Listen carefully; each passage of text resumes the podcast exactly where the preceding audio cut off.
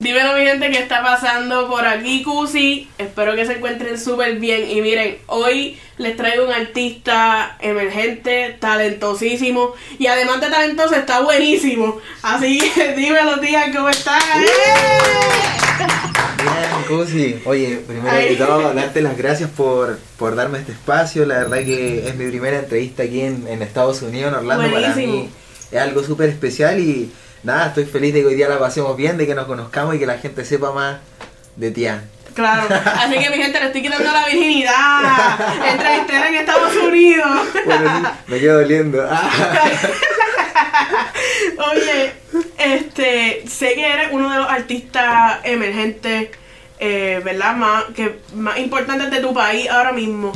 Eh, pero tienes cierta fanática de que a lo mejor no conoces de tu historia, de dónde tú viniste. Eh, y quiero que me cuentes un poquito de eso, de tu infancia, de cómo te acercas a la música. Uf, bueno, la verdad, eh, yo siempre he sido, me ha gustado la música, mi mamá es muy fanática de Luis Miguel, no sé, yo creo que todas las mamás son más o menos iguales, de Soda Stereo, de Cerati. Creo que desde chico siempre me criaron con esa visión de que en mi casa, yo vivo con puras mujeres, idolatran al cantante, idolatran al artista, entonces sacando conclusiones, yo creo que desde ahí fue como que siempre he soñado con cantar, con ser artista, con viajar, etcétera. Y un, un año en Chile yo me acuerdo que quería mucho tocar un instrumento, tenía como 7, 8 años, batería, pero obviamente el problema de la batería es que siempre hace mucho ruido. Exacto. O que donde... Sí, los padres nunca les gusta eso. Nunca. No, coge piano, sí. pone bajito. Entonces batería no. Y mi papá me acuerdo que en una Navidad me regaló mi primera guitarra eléctrica. Yo no partí tocando guitarra acústica porque decía, no, es muy fome, que esto, yo quiero eléctrica, rockstar. Y una Navidad mi papá me la regaló y pasó lo que a todos nos pasa, quedó ahí tirada. Por años, por años, nunca traté de afinarla, no sabía. Y la cosa es que un año yo me tuve que ir a vivir a una, a una ciudad que se llama Colina en Chile, porque había repetido de curso. Entonces de castigo me mandaron a vivir con mi papá. Oh, no. Y mi único amigo era la guitarra. En el colegio me hacían mucho bullying, entonces no me juntaba con nadie. ¿Pero eh, por qué te hacían bullying? No sé, yo creo, mira, hay como una... La gente dice que los que tenemos ojos verdes somos como bendecidos.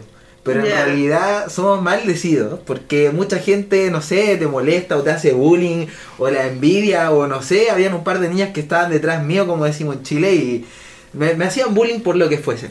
Entonces, en ese año, mi único amigo, por así decirlo, o mi único amigo fue la guitarra. Y ahí me acuerdo que era día y noche, tocaba, tocaba, tocaba, tocaba, aprendí como en un mes, me enfoqué, me empezó a gustar muchísimo y lo quise profesionalizar. Claro. Entonces como que ahí fue que partió mi núcleo con la guitarra y con la música en verdad. Los padres siempre tienen también como que un comentario de cuando tú les dices, mami, papi, quiero ser artista. ¿Qué te dicen tus padres en ese momento? Hacho, uy, es una pregunta delicada porque no hay una carrera que te diga cómo ser artista. Partiendo, no hay becas para los que queremos ser artistas, no hay financiamientos para los que queremos ser artistas, entonces al final es como una carrera que uno tiene que llevársela al hombro y la perseverancia va a hacer que uno empiece a tener más equipo de trabajo, eh, que más gente empiece a creer en ti. Al principio obviamente no me la daban. ¿Tus papás te la, te la daron cuando empezaste a hacer podcast? Nunca. Nunca, o sea- o sea, siempre está como que ese apoyo de, mira, sí, te apoyo, pero tienes que hacer otra cosa también. Claro, tenéis que tener algo seguro. Lo ves como un hobby. Como un hobby. Pero también es difícil, yo creo, con papá, escuchar que yo quiero ser artista y quiero ser profesional. O sea, es difícil decirle a tu mamá, mamá, ¿sabes qué? Quiero tener giras por el mundo, quiero viajar, quiero estar aquí, quiero estar allá, quiero tener un avión, quiero esto, ta, ta, ta. Entonces, obviamente, esa credibilidad uno se la tiene que ganar. Y uno se la tiene que ganar. Con perseverancia. Ni siquiera yo creo que se gana con éxito. Yo creo que se gana con disciplina. Y que los papás te vean tan volado en tu sueño, trabajando, practicando, tocando esta puerta, tocando acá. Yo me acuerdo que cuando tenía 13, mi panorama era ir a Santiago a tocar las puertas de los sellos discográficos. O sea, no es algo que yo vengo de ahora. Yo a los 13 me acuerdo que tenía un EP con mi... Antes, yo, antes de grabar mi primer álbum con mi banda, yo tenía un EP que lo grabamos en un home studio. Y yo me acuerdo que iba a Warner, a Plaza Independencia, que es un sello de Chile, a tocar puertas con el... Obviamente nadie te va a pescar, pero uno va como a- con el sueño. Entonces, Exacto. es algo que han sido años con mi familia que he tenido que lucharlo y que me lo he ganado, me, he re- me he ganado el respeto de mi familia y el apoyo, que eso es lo más importante. Pero sí, con perseverancia. Claro. Ahora que mencionas eso de que has ido a disqueras y eso, eh, obviamente pienso que esa era la manera que se hacía tal vez en algunos años atrás, donde no existían las redes sociales, donde a lo mejor tú no podías enviar un email con tu música, tú ibas a la disquera con tu CD, cassette, whatever, y ellos la escuchaban. Ahora obviamente eso se maneja de manera distinta, tú envías un email, etcétera. Cuando tú llegabas a la disquera y tú decías, mira, yo soy artista, mírenme, ¿cuál era el feedback de ellos? O sea, ¿qué, ¿cuál era la respuesta de ellos? Así, dale, te vamos a escuchar, bye. Mira, todos sabemos que es cosa de ver un par de películas y entender que el que va a la disquera va a ir a perder su tiempo. O sea, todos sabemos que eso pasa. Pero yo siempre he creído en el universo y en que tengo que ir por último para tener más historial. Y que cuando llegue la de real propuesta, decir, esto me lo gané. O sea, va a poder decir, sabéis que yo fui. Exacto, fui a tocar puertas literalmente. es rico decirlo. Quizás no pasó nada, obviamente no iba a pasar nada, quizás era el número 100 en ir, pero es rico decirlo y decir que pasaste por eso y a pie, sin auto, o sea... Pero obviamente la respuesta de la secretaria era... Déjalo ah, por sí, aquí". déjalo por aquí, yo se lo voy a pasar a él. ah". Y uno como con esa vergüenza de decir, eso es mentira. Eh, pero te vas nomás, pues. ¿Qué más vaya a hacer? Te Y cuando, nomás. cuando te daban la vuelta al zafacón, Mira. zafacón es basura. En Puerto Rico, basura. No me pasó como. Sech que me tiraron el disco. Gracias a Dios nunca me pasó eso, pero obviamente las secretarias tratan de quedar bien contigo y Claro. decirte lo van a escuchar, pero todos sabemos que no es así.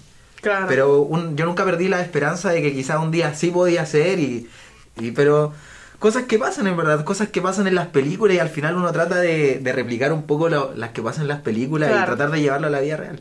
nada se pierde porque, o sea, este es un camino tan difícil y tampoco hay como una vía que es la que se tiene que seguir. Es Claro. como que toca todas las puertas y a lo mejor una se abre. A ver, ¿Me entiendes? Eh, No hay como que esto es lo que tienes que hacer.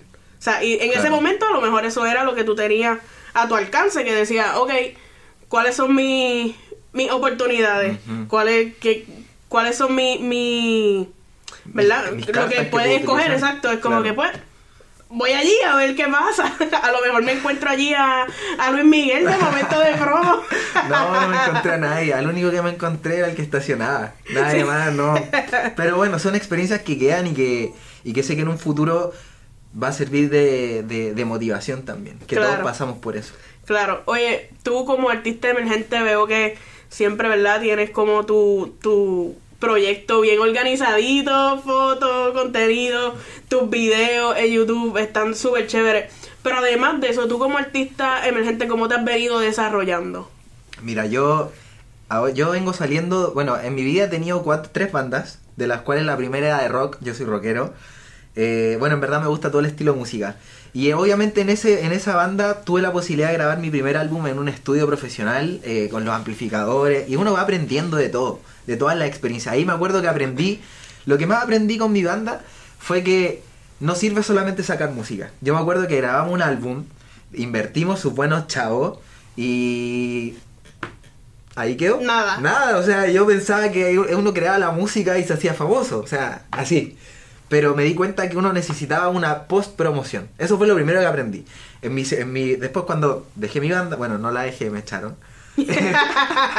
Fui, tuve mi primer dúo, que ya era dúo urbano, y con mi dúo urbano aprendí muchas cosas. Aprendí lo que es la imagen, la importancia que es pulir la imagen, la importancia que es un pre-lanzamiento, un post-lanzamiento, la importancia que son las campañas, el buen máster, el buen grabación, el video, tal. Aprendí todos esos pequeños detalles que de repente uno los estudia de podcast, como los tuyos, Claro. como los que uno ve de Molusco, de Chente, de Mikey, eh, que es mucha información que uno Chévere la promo. la promo, la pauta. Eh, y uno va aprendiendo esos pequeños detalles que después van puliendo. Entonces, es como que mm, son notas que uno va haciendo. Y todos esos detallitos de las fotos, de la ropa, de esto, de esto, de la uña, de esto, de lo otro, son como muchas cosas de vida. No solo eso, también gente que está trabajando conmigo, mi equipo, Juanjito, Andrés, Isa, siempre están ahí conmigo en todas, direccionando y entre todos van saliendo nuevas ideas y nuevas propuestas y Claro. va funcionando la Oye, mesa. tengo muchas preguntas, pero dijiste algo que es clave y me interesa preguntarte. ¿Por qué te echaron de la banda? Uy, mira. Yo en esa época, eh, yo me acuerdo que, bueno, otro de mis panoramas, además de ir a tocar sellos discográficos, era tirarle al DM a productores. Onda, yo los días que faltaba al colegio me dedicaba a hacer un spam, así como... eh, Por eso tuviste que repetir cursos Era, puta, eh, era el spam. Hola, soy Sebastián de tal tal banda. eh, o sea, súper formal, pero en verdad spameaba. Spameaba por Facebook, me acuerdo. Antes Facebook te dejaba spamear mucho y no te bloqueaba. Entonces, era mi, mi panorama. Y me acuerdo que yo conseguí con mi banda grabar el disco, yo me junté con los papás de ellos a sacarle el billete de inversión. eh, y el problema es que mi banda se encariñó mucho con mi productor, éramos niños, o sea, teníamos 16 años. Y obviamente una ayuda externa va a hacer que muchos se como que se amarren, que no entiendan que es un negocio y que hay que trabajar con más gente. Y eso no les gustó a mi banda, yo les propuse que trabajáramos con más gente y como que se sintieron atacados y al otro día me apareció la notificación en WhatsApp de que te han, te han echado, te ha salido del grupo, te han eliminado y fue como mierda, ¿qué So, hago ni ahora?". hablaron contigo, te enteraste porque te echaron del grupo de WhatsApp. Así me enteré. Y me acuerdo que a mi novia en esa época le dije, ¿qué? ¿Cómo? ¿Cómo? Pero al final lo único que me empoderó fue, voy a hacer mi propia banda, voy a enfocarme en hacer algo bueno y no voy a dejar que esto me deje atrás. De hecho, la plata que yo había invertido en esa banda fue porque mi abuelita me había dejado una herencia. Mi abuelita había fallecido. Me dejó como 1200 dólares o 1500, no, como 2000 dólares. Mil los invertí en el álbum y mil los invertí en un MacBook para ponerme a producir. Yo no tenía plata, pero utilicé bien mis chavos y eso fue lo que más me dolió. Pero al final el lado positivo era, hay que seguir adelante, nomás. Esta no es la primera experiencia y sea, hablemos, sigamos, sigamos trabajando. Eh, ¿Tu abuela sabía que ella te dedicabas a la música? Sí, mi abuela... Ella, ella, ¿tú crees que estaría feliz con que la herencia la pusiste como que, ok, voy a hacer un disco? Se fue la herencia. Mira, mi papá me dijo hace un tiempo, ¿y esa plata la recuperaste? Y yo, no. ¿Y crees que es una buena inversión? Sí, porque gracias a eso se me han abierto muchas más oportunidades, he aprendido mucho más. Y yo soy de las personas que si no te funciona algo, no es que perdiste, aprendiste. Entonces, no ha sido una mala inversión. El MacBook me duró como siete años. Ya, De hecho, se duró lo di a mi mamá, lo sigue usando, así que una buena inversión. Definitivo, que tu abuela Sí. está feliz entonces. Espero que esté feliz y que me mande bendiciones. y definitivamente va a estar más feliz cuando todas las puertas se sigan abriendo como van hasta ahora. Oye, Uf. yo como creadora de contenido me gusta saber mucho y aprender sobre contenido, sobre creadores de contenido de otros países, eh, tal vez que también hagan entrevistas o que hablen del género urbano. Bueno, Quiero, quiero hablar de los creadores de contenido en Chile. en Chile. ¿Quién? Mencióname tu top 5 de creadores de contenido en Chile. Mi top 5 de creadores de contenido. Mira, en Chile está pasando algo muy bonito. Siento que partiendo el talento urbano está dando mucho que hablar. Eh, tengo muchos colegas que están haciendo un muy buen trabajo. Y los creadores de contenido se están dando cuenta la labor importante que tienen dentro de un país para que el género pueda explotar. Claro. O sea, así como lo que haces tú, lo que hacen muchos más creadores de contenido, se están, están dándose cuenta del peso que tienen y de la importancia que es para que un artista crezca. Hay muchos. Por ejemplo, está eh, la página Movimiento y Estreno, Dímelo Yampi, ahí a mi pana un saludo. Está Dímelo Chile, al. Gustavo ahí un saludo. Está Diego González, está Coolboy Music. Hay un montón, Marayas Posting, hay un montón en verdad de páginas que, que están ahí metiéndole, que están apoyando mis amigos, los más importantes de Urban Show. Ahí un abrazo a mis panas. Eh, son páginas que hoy día están dando mucho contenido. De hecho, de Urban Show hace poquitito entrevistaron al Chombo. Cuando Oh, tenía toda esta polémica. Ahora tienen una entrevista ahí media secreta que no la puedo decir, pero, pero puedo decir que The Urban Show son uno de los pioneros en todo esto y, y- y agradecido de que se hayan, hayan cre- se hayan creído el cuento de la importancia que tienen. O sea, Claro. realmente nada, un abrazo a todos los panas, sigan metiéndole duro y aquí estamos representando a Chile, papi. ¡Ey! Ah, bueno, pues entonces son creadores que voy a tener que estoquear un poquito más a fondo para ver ahí en qué más o menos están. Sí, están duros y se vienen más duros. No, definitivamente yo creo que el género chileno, eh, en todas sus facetas, ¿verdad? En comunicadores, tanto en artistas, etcétera, poco a poco, poco a poco va surgiendo. O sea, antes este movimiento de traperos chilenos o de artistas chilenos no existía, solamente estaba Puerto Rico y Colombia. Claro. Y ahora está Argentina, está Chile, Panamá poco a poco. Claro, es que Puerto Rico, PR ha sido un... Estamos claros que son las ligas mayores, yo creo, de toda Latinoamérica. Colombia también es una plaza importante que tiene estrellas mundiales, o sea, que fácilmente uno los puede comparar con estrellas como Justin Bieber, o sea, de esa elite. Claro. Entonces, creo que todos los países que estamos ahí cayéndonos al mar, como Chile, estamos muy influenciados por ello y, y es un honor en verdad toda también la ayuda y cómo enseñan al país que hay que ayudar al que viene, hay que llevar para que el negocio siga. A mí algo que me dejó gustar del rock o del, del género que yo me crié era eso, el egocentrismo, es que muy poca colaboración, hoy día uno analiza el negocio del género versus el negocio de otros géneros que van así y se te da te da a demostrar que el género urbano tiene otro chip, otra Claro. mentalidad, otra crianza. Y es cosa de ver a, lo- a los grandes líderes, cómo son, cómo hablan, qué dicen, cómo ayudan. Entonces, creo que todos los países nos estamos educando en ese sentido y, y vamos a colaborar muy pronto. Entre, cada esto está partiendo, yo creo. Claro. Eh, ¿Cómo tú ves el género en Chile? ¿Tú piensas que hay bastante unión o que aún como que falta ese aspecto porque se desarrolle? Mm, mira, yo creo que hoy día lo que está llevándola en Chile es el dembow, es el mambo y es el trap. Creo que el reggaetón pop eh, no se está apoyando quizás de la misma forma como lo otro. De hecho, a mí me carga el término, no sé si yo lo podré decir así, pero no me gusta cuando al, al reggaetón pop se le llama comercial. Siento que eso es como desprestigiarlo en cierto modo, porque hay gente que cuando la palabra comercial cae mal. Es como, ah, este tipo está tratando de hacer chavo. Ah, Claro. este, como que suena así. Entonces, siento que de a poquitito sí, el, el reggaetón pop tiene que ganarse su respeto también. O sea, tenemos que seguir metiéndole y... Pero siento que sí, los exponentes que están saliendo hoy día, como Harry Natch, el Pablo, el Byron Fire, eh, están colaborando mucho, mucho, mucho con los artistas nuevos, mucho con lo que se viene, la princesa Alba también, Cami también, que es un exponente muy, muy global en Chile, y creo que, creo que el género chileno está entendiendo eso. Pero creo que también deberíamos bajarle un poquito a las tiraderas. Somos de un país tan chico que creo que deberíamos unirnos y seguir creciendo. Pero respondiendo a tu pregunta, yo creo que sí. Está viendo esa unión, está viendo ese apoyo y cada género dentro del urbano está ganando su respeto y se está rankeando. Claro. Oye, también en tus redes sociales vi una foto con Lunay. O sea, ¿cómo, ¿cómo llegaron a esa foto? ¿Cómo lo conociste? Y qué sé yo, cómo se dio esa dinámica entre ustedes, él es cool, es humilde, no sé. La pregunta que siempre me hacen es qué sentí.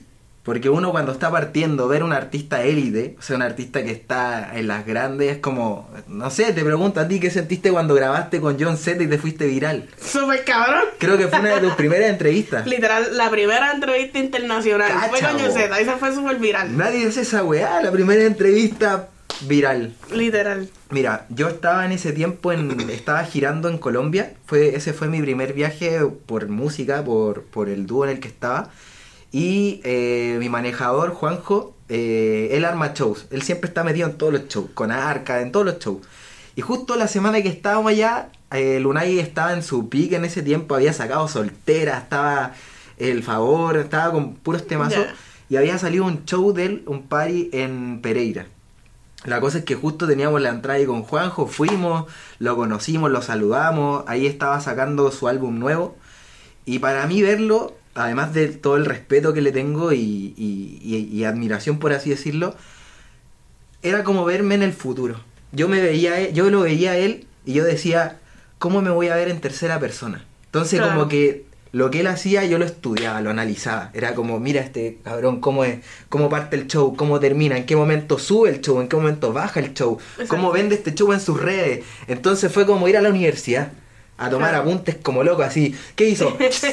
¿Qué hizo? Entonces fue una experiencia muy bonita que aprendí mucho. eh, ahí salieron sus par de cagüines, como decíamos en Chile.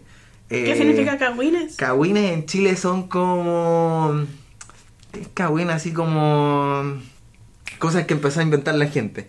Ya. Salió como un cover art de una canción, de cosas así, pero. ya, como que chisme, como agarró, chisme. eh, agarró fuerza. Me acuerdo que las fans de Lunay me empezaron a tirar al DM de. Brasil, de todos lados, oye, ¿qué es esto? Pero, pero nada, fue una experiencia en verdad que, que es como que el, el universo nos hizo ver eso, o a mí por, por lo menos, y decir, sigue metiéndole, porque si le seguís metiendo, Claro. esto viene para ti. Siempre lo vi de esa forma. Entonces, creo que esas enseñanzas que te da la vida son únicas y no se pueden comprar. Hay que estar en el momento perfecto y tratar de también analizar ese momento y que también el artista no te vea como un fan. Exacto. Sino que, de hecho, si ves la foto, la foto está planificada estructuralmente para que no nos veamos como fans. Lunay está acá, yo me puse al medio y mi compañero se puso al otro lado. Porque era la... la- somos muy... tratamos de ser estratégicos con todo. y nada, nos dio tips, nos dio consejos. No solamente el sigan trabajando, pero sí como papis, métanle, planifiquen. Claro. eh, planifiquen lo que van a hacer, no sean al garete. Cosas que en verdad, si uno las toma y las interpreta como realmente él la- lo hace, te van a ayudar mucho. Claro. Entonces, una motivación gigantesca. Brutal. Oye, me mencionas que fuiste a Colombia por tu manejador. Sí. Háblame un poquito de tu equipo de trabajo, de tu manejador, no sé, de todos los que forman parte de, de tu equipo y de quién es Tian. Bueno, Tian está formado de, de cuatro personas, cuatro por así decirlo, que es mi manejador Juanjo. Juanjo lo conocí en... Nosotros fuimos, bueno, fui a unos premios que están a los Latino Shows. Estábamos, fuimos a, a Pereira, Bogotá y Medellín. Y en uno de esos, yo soy de los tipos que a mí me encanta el joseo. Yo llego a un lugar, veo quién está y le voy a hablar. Y no, y no me da vergüenza hablarle a nadie porque sé con el speech que voy a llegar y cómo le meto conversa y ta, ta, me la ingenio. Y me, gusta, me encanta el joseo. Y cuando vi a Juanjo, primero su piquete dije, este cabrón sabe, ve su piquete. y justo, bueno, le hablé la primera vez, como que no me pescó mucho, quizás fui muy fan, quizás no, la- no sé, fui muy pelado nuevo. Eh, y después tuve la suerte de que me lo topé justo en el bus que nos íbamos a Medellín. Wow. Entonces fue como ya, esta es la mía. ¿Cómo le hablo? ¿Qué le digo? ¿Qué le digo? Ta, ta, ta. Y justo me senté, se sentó José, mi compañero, Tian, yo, y a este lado se sentó Juanjo, en la misma hilera. Entonces fue como ya, este buen es Este es mío. el momento. Este es el momento, aquí me lo sirvo. Y le empecé a meter conversa, así como que le empecé a tirar tema, a ver si prendía sí. con algo. No prende, puta la weá, ya. No prende, no prende. Aprendió. Y nos fuimos conversando. Ya llegamos a Medellín, se separó del equipo y estábamos en la alfombra roja y yo dije, ya, ¿cómo me lo gano? Había una chica que se la estaba como coqueteando, no le resultaba y yo dije, ya, esta es la mía. Fui donde la chica, ta, ta, ta, ta, ta, hice que se dieran un beso. ¡Es mío, ¡Eh! eh, puñeta! y luego nos fuimos a conversar al hotel en la noche. Bueno, igual él como manejador No, estaba y ahí te cogió confianza, ya Sí. fue como olvídate mi pana. Sí, ahí le dije, pana, nosotros venimos de Chile a esto a ganarnos la vida, tenemos una deuda de 5 mil dólares por haber venido acá, créeme que nos estamos jugando, eh, bla, bla, bla, bla, bla, bla, bla, hablamos del proyecto, se enamoró del proyecto y podría decir que hubo un antes, entre Tian, antes de, Juago, de Juanjo y después. O sea, tanto Juanjo es el que me llama todos los días cómo está, y o sea, entablamos una relación ya familiar. Él sabe mis problemas familiares, sabe mi vida, me, me, me ayuda con el piquete, con el pelo, con la ceja, con esto, Con con, lo otro, con todo, con la música. O sea, es como un Tian, es como el 50% Tian lo podría decir. O sea, no soy solo yo. Luego está Andrés, que Andrés es un chico que yo lo conocí por su papá. Su papá fue el que me dio el contacto de los viajes, o sea, de los premios. Y fuimos para allá y Andrés me ayuda siempre con lo... Andrés, la labor es que siempre se saca una idea ganadora. Por ejemplo, el primer video que hicimos fue idea de Andrés. El nombre de esto fue idea del Andrés. Entonces como que siempre va colaborando y es como mi soporte emocional. Ya. Es como, como me dice... Siempre me dice, pendejo, deja de hacer esto, pendejo, de hacer Sí, lo otro. Entonces, como, cachetea ahí. es como el que me, me- me baja. No digas tanto garabato, no digas tanta grosería. Y Isa es toda la que maneja mis redes, todo lo que maneja mi relación con mi agregador, la que me saca reuniones, la que estamos así. Entonces, en equipo funcionamos súper bien. Somos un corillo que nos queremos mucho, nos respetamos mucho y cada uno sabe cómo tiene que jugar en la cancha. Es raro para un emergente tener un equipo como de varias personas, porque cuando Claro. uno está partiendo no tiene mucha gente que cree. Pero tengo la bendición de que no somos los mejores, pero queremos comernos el planeta. O sea, de eso estoy seguro. Y vamos a hacerlo en algún futuro. Claro. Eh, oye, ¿con qué artistas y productores has trabajado? ¿Con qué artista y productor? Bueno, mi productor, mi, mi casa, se llama Multiverso en Santiago, que ahí está mi productor Chris J. Chris J es un duro, él me ha enseñado muchísimo. Él ha trabajado con Franco, él hizo el disco que ahora van a sacar, tiene temas con Dalex. Para Ya. ser chileno y estar bien metido en el género para afuera, es un súper buen plus. Él siempre me ayuda con todo eso. He tenido la suerte, bueno, tengo, tenemos ahora por ahí un temita que se viene con KCO Beat. Ok. Casey Beat es el productor de una lady como tú con Manuel Turizo. Tuve la suerte de, de conocerlo en Colombia. Fueron para Chile, hicimos un campamento, aprendí muchísimo. Eh, y bueno, se vienen muchos más. Ahora tenemos una reunión con. Bueno, no puedo decir esto porque aún no va a ser, entonces no voy a decir el nombre. pero la verdad, los productores con los que he trabajado, siempre trato de que de elegirlos con cuidado. Porque Claro. la idea es que si uno va a hacer una inversión, sea una inversión buena de aprender, de aprendizaje. Cosas que no es solamente el dinero. Cosas que uno se pueda llevar un, un conocimiento que te haga marcar la diferencia en ese sentido. O para tus planes siguientes. Claro. Eh, me parece súper cool que KCO como que haya dado, ¿verdad? La oportunidad de trabajar con él siendo un productor, ¿verdad? Tan grande que ha hecho temas internacionales. Ahora está en la Elite, ahora está grabando con Juan de Dios Pantoja, que es uno de los TikTokers más connotados, yo creo, del planeta. Youtubers, o sea, lleva años. Sí, sí, está durísimo. Estuvo con la gente de Elite ahora. O sea, para mí es una bendición y tenemos una relación muy buena. El otro día estuvimos hablando con el negro. En verdad que puedo agradecer que he conocido gente que no solamente son business. O sea, hay que respetarle el business y el nombre con el que están. Pero aún así no dejan de tener ganas de ayudar a gente nueva que está, que está queriendo meterse en, este, en esta corriente. Y, y nada, agradecido en verdad de Casey y su gente y de todos los productores que me han ayudado en verdad a, se- y a, a seguir el camino que estamos siguiendo. Claro. Hablemos del tema que acaba de salir, acaba de salir un video súper duro. Cuéntame, está cabrón, está cabroncísimo. Gracias. Mira, cuéntame, cuéntame cómo se da ese tema, la idea del video, dónde fue. Bueno, eh, esta canción se llama Dime. Es una canción que tiene una mitad colombiana y una mitad chilena. Porque el compositor Michael, Michael es un, un talento durísimo de Colombia. De hecho, hace poco se ganó un concurso con los Root Boys. Eh, hicieron un palo, está súper metido, es también productor de KCO. Y un día lo llamé y le dije, papi, necesito que hagamos un tema, necesito que trabajemos, quiero tu lírica acá, quiero tu sazón colombiano acá, quiero hacer algo diferente. Hicimos una videollamada, empezamos a tirar ideas y salió como la primera maqueta. ya. Luego de eso fui a Santiago, porque en Chile estuvimos en pandemia todo el año pasado, pero así, pandemia, pero como lo opuesto de Orlando. Allá estuvimos en toque queda a las 8 de la noche, no se podía salir de ciudad, había policías en cada esquina, o sea, entonces, Como en Puerto Rico. como Puerto Rico, Puerto Rico estaba así, al garete. mm, en Chile estábamos muy estrictos y me O acuerdo sea, al que- garete, al garetemente estrictos. me Algaretemente- ah, ya, porque Algarete- refiero. al garete estamos aquí en Orlando.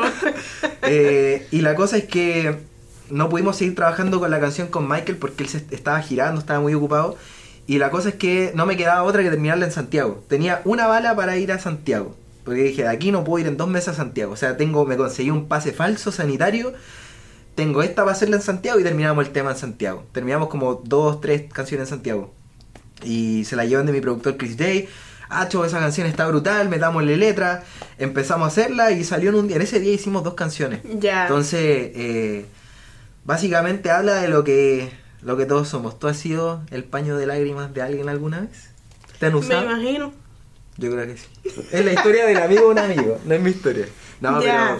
pero en realidad es una canción muy bonita. El videoclip. El no video está buenísimo, y los colores, Sí, me no pudimos hacer un video muy grande por la pandemia. Porque tener una. Tú sabes lo que es grabar un videoclip con pandemia. A ver, eh, estar eh, cachudo o estar inseguro de que los pacos. Los pacos son la policía. Ajá. De que los pacos aparezcan y te lleven. Es un show. El año pasado y este año, por, en gran parte, fue un show poder hacer video. Entonces decidimos hacer un video que se venda más la imagen de Tian. Que se venda más lo, el rostro, los colores. Tengo un equipo brutal. Planeta Studio, ahí el Ale con el bicho y la Easy son en verdad muy inteligentes. Que, que hicimos que el, el arte del video pudiese, eh, pudiese apreciarse de otra forma. Y también el artista en este caso. Entonces, Claro, pero también yo pienso que no es sumamente necesario como que gastar un billete en un video, o sea, siempre y cuando, ¿verdad? Tú puedas transmitir un mensaje, puedas transmitir algo, se vea estéticamente bien, que se ve cabrón, como te dije. Yo pienso que está bien y la fanaticada también aprecia eso. Sí, tratamos de hacerlo simple, pero que se vea bien. Claro. Que la tele roja se vea bien, que las luces se vean bien, que se aprecien. Pero también es algo de tiempo, o sea, uno al principio paga producciones caras porque está aprendiendo y no conoce. Este ya es como mi octavo videoclip que hago en mi vida, el décimo, entonces como que ya sabemos cómo optimizar mucho mejor esos recursos para hacer un buen video. Alguien que haga bien los colores, las fotos, el tire de fotos. Y, y a mí también me gusta meterme en eso, entonces me gusta aprender porque así uno puede tomar más decisiones. Entonces, nada, se logró un video muy lindo con el, la- el plano cenital, que es como la, la- la toma de arriba. Exacto. Esa toma me encanta. ¿Te gustó? Demasiado. Y nada, grabar con los chicos fue una experiencia muy linda. Eh, queremos que la imagen de Tian se vea diferente. Se vea y tampoco es una millonada que digamos. Claro. Pero solamente hay que. No, pero te ves bien, o sea, para las nenas eso es como si fuera en Puerto Rico, filete. Filete, En Chile también decimos filete. De Puerto Rico en filete. Mira, y hablando de las nenas, o sea, esto, esta entrevista ha sido como muy seria. Vamos a hablar aquí de mujeres. ¿Cómo te gustan las mujeres? Las mujeres me gustan morenas. En Me serio. encantan las morenas. Las rubias me gustan, pero no tanto. Me gustan más las morenas. Me gusta lo negrito, por así decirlo. Me prende más.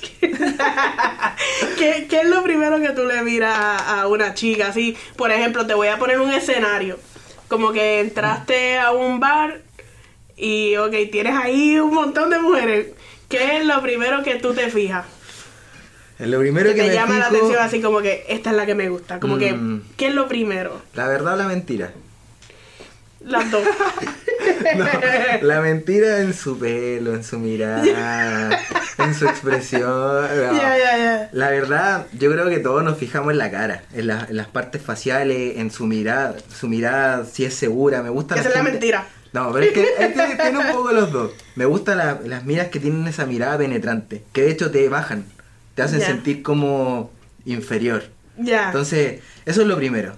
Pero lo que más me mata es cuando converso. O sea, que tenga, que tenga sueños, que tenga metas, que, que, que uno se pueda proyectar. De repente me ha pasado que he conocido minas que, puta, no sé de qué hablar porque no sé si les cuento lo que hago porque es muy fantasioso.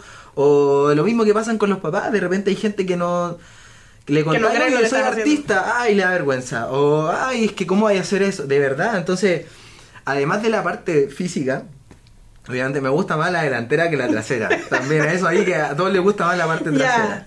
Pero yo creo que lo que me mantiene es la conversa, es la visión, es la unión y es el apañe también. Porque no todo el mundo está preparado para estar con alguien que no se dedica a lo tradicional. Claro. ¿Cachai? Y no solamente con ser artista, sino con ser independiente. Ya si alguien es independiente y no estudia, es raro. Entonces, yo creo que esa es la, la conexión que uno tiene con las personas y, y los labios también me encantan. Los labios y... sí, Ya, sí. esas son como de las primeras cosas. Sí, sí. Ya, mira, pues yo tengo unas preguntitas aquí que me vas a contestar, pues, como que una o la otra, y vas a entender ahora. Por ejemplo, ¿prefieres mujeres rubias o pelinegras? Pelinegra. Ya, eso me contestaste, ¿verdad? Ok, ¿tu date perfecto sería en el campo o en la playa? En el campo, en la playa. Yo creo que en el campo. Porque yo soy de Viña del Mar y vivo en la playa. Y nunca voy a la playa. ¿En serio? nunca. Pero no te gustaría como que un date en la playa de noche, no sé. Es que es romántico, pero ya lo vivo siempre. Es, más- es diferente. Es diferente en, el campo, los grillos, los animales. No sé, es otra vibe, otro mood. Me enamora Ya. más, yo creo que en el campo. En el campo. Sí. Como que los dos solitos. Sí. Tú sabes. Se puede hacer todo el ruido que uno quiera. no hay problema, ya tú sabes. Eso, eso me lleva a la próxima pregunta. ¿Te gusta con la luz encendida o apagada? Apagada todo el rato. ¿Apagada? Sí, no. Yo creo que un mix. Porque o con la luz tenue, como que Eso. más o menos, como Sí, que, que puedas seguir viéndome. Sí, yo creo que a todos nos calienta ver la cara del otro, de la otra persona. Sí, yo luz tenue. Me quedo con eso. Con luz tenue. Sí. Sí. es como que siempre esa luz tenue es como que bien romántico, como que uno está yendo a un restaurante, como que tú no, no, no tienes la luz súper Claro. súper encendida, que la tienes así, sobre para comerte el steak ahí bien Es que- romántico. sí, es que con la luz tenue ve a la persona. Con la luz más fuerte ves toda la pieza, los muebles, la ropa, que esto está Exacto. sucio, que lo otro. Yo creo que es más romántico lo primero, lo- la luz tenue. Ya, pero no vas a ver la ropa, los muebles ni nada, si vas a estar en el campo.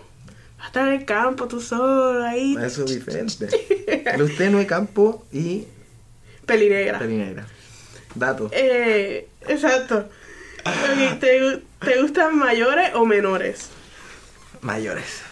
A mí me gustan mayores. mayores Pero mayores, mayores 5 años, 10 años, o no te importa por ir para arriba. No importa. Mientras ¿No te tenga las, las tres que te dije arriba, no las cuatro porque antes había dicho otra, mayores sí. Es que las menores son muy. Una muy maduras, entonces no sé, como que no sé, no, me gustan más. Además, las mayores te enseñan. Es Tienes verdad. más experiencia, aprendís más, siempre. Tu tiempo nunca se mal invierte, siempre vas a aprender algo Claro. diferente. Pero igual, o sea, con algunas menores también Además- su madurez. Pero además que también estar con una mayor te sube el ego. ¡Eh, macho, me comí una mayor! eh! También. Con el otro que hay como de pedófilo. Eso sí, eso sí. Pero siempre, siempre hay menores que también son maduras y eso. Bueno, quién sabe. Mándame el número porque yo no conocía ninguna. Qué malo. Ok, ¿te gustan más altas o bajitas que tú? Eh, bajita. No, como una alta, me tengo que poner como en puntita, Ya. no. Si te gustan bajita, más, más sí, bajitas. sí. Ok, ¿eres de los que cree en besos en las primeras citas? ¿O eso para ti es como que no yo por mí iría a todas las primeras citas. Pero Ok. las mujeres, como que en Chile le dan más color en ese sentido. Ya. O sea, yo también creo que las minas hacen como un truco mental. No te voy a dar todo de una porque. Para que vuelva. Para que vuelva, que igual lo encuentro inteligente. Pero.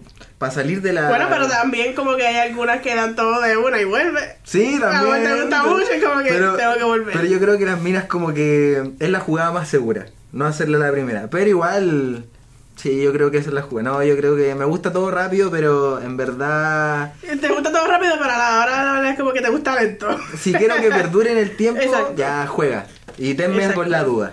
Tenme con la Claro. duda, no me la dis, ¿cachai? Ya, sí, para que te, yo me te gustan los jueguitos. Sí, yo creo que a todos. Pero así si sale el lado de Tian ansioso, mami, quiero todo de una, vamos de una a la cama.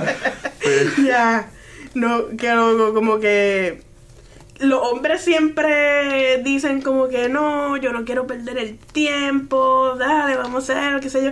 Pero la verdad, como que si pasa eso del jueguito mental, están ahí detrás tuyo y detrás tuyo. Mira, sí, de aquí, allá. ¿Para qué andamos con wea? A todos los hombres nos gusta lo que tú dijiste, lo rápido. Pero, cabrón, no nos mintamos. Si nos tienen ahí para el hueveo, para el deseo, como no sé cómo Ajá. para el hueveo, nos vamos a quedar. O sea, hay un tip para las mujeres. Si nos tienen así, nos vamos a pasar películas toda la noche. Que no le gusto, que esto, que soy feo, que lo otro. Y vamos a estar ahí para ustedes siempre. Claro. Es el mejor truco que pueden hacer las mujeres. sí, ese, ese jueguito mental, es Sí, clave, es Y créeme clave. que los hombres nos maquineamos toda la noche. O sea, Sí. ah, ¿qué onda que hice? Oh, le gustaré, no. Pero eso no lo decimos.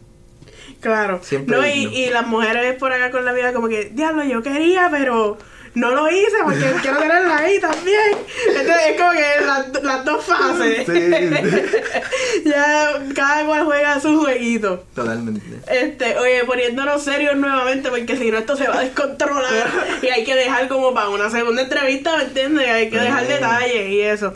Eh, de tu país, de Chile, ¿con quién te gustaría colaborar? ¿Con quién me gustaría colaborar? Hay varios que me gustaría colaborar, pero creo que hay un talento en Chile que, que no se le ha dado la valorización que se le tiene que dar y uno de mis favoritos, no sé si lo conoce, Ya. se llama Diego Smith. Ya. Sí, Grabó sé hace poco un tema con Kid Tetón y con Ozuna. Sí, sí, sí, sí. El Diego, para mí, uno de los que tienen más como esa voz que te, que te cautiva, su letra. Yo siento que es un artista que a mí me creo que podemos coincidir muy bien.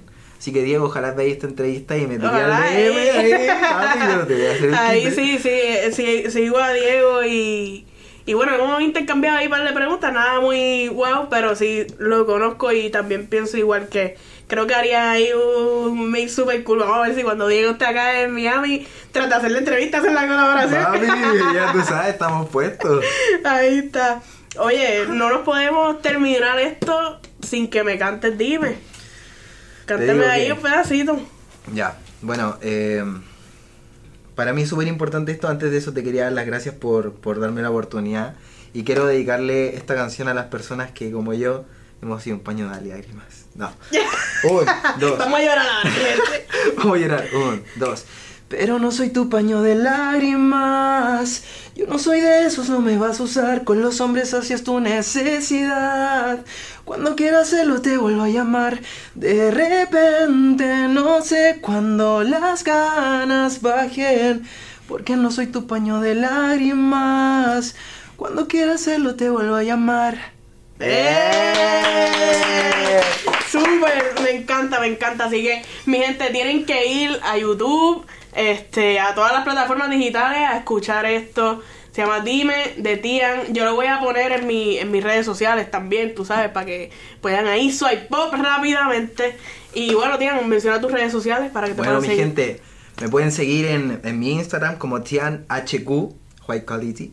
Me pueden seguir en Spotify, en Apple Music, en Deezer como Tian, en YouTube como Tian. Y nada, vamos a estar ahí activos, no le vamos a bajar por nada. Se viene mucha música, estamos trabajando aquí en USA con buenos planes, con buena gente. Agradecer a todas las personas que me han apoyado, que me están viendo y a la gente que nos están conociendo. Bienvenido al juego. Muchas gracias y agradecido por, por esta oportunidad. Claro que sí, así que mi gente, vayan ahí a seguir a Tian en todas las redes sociales.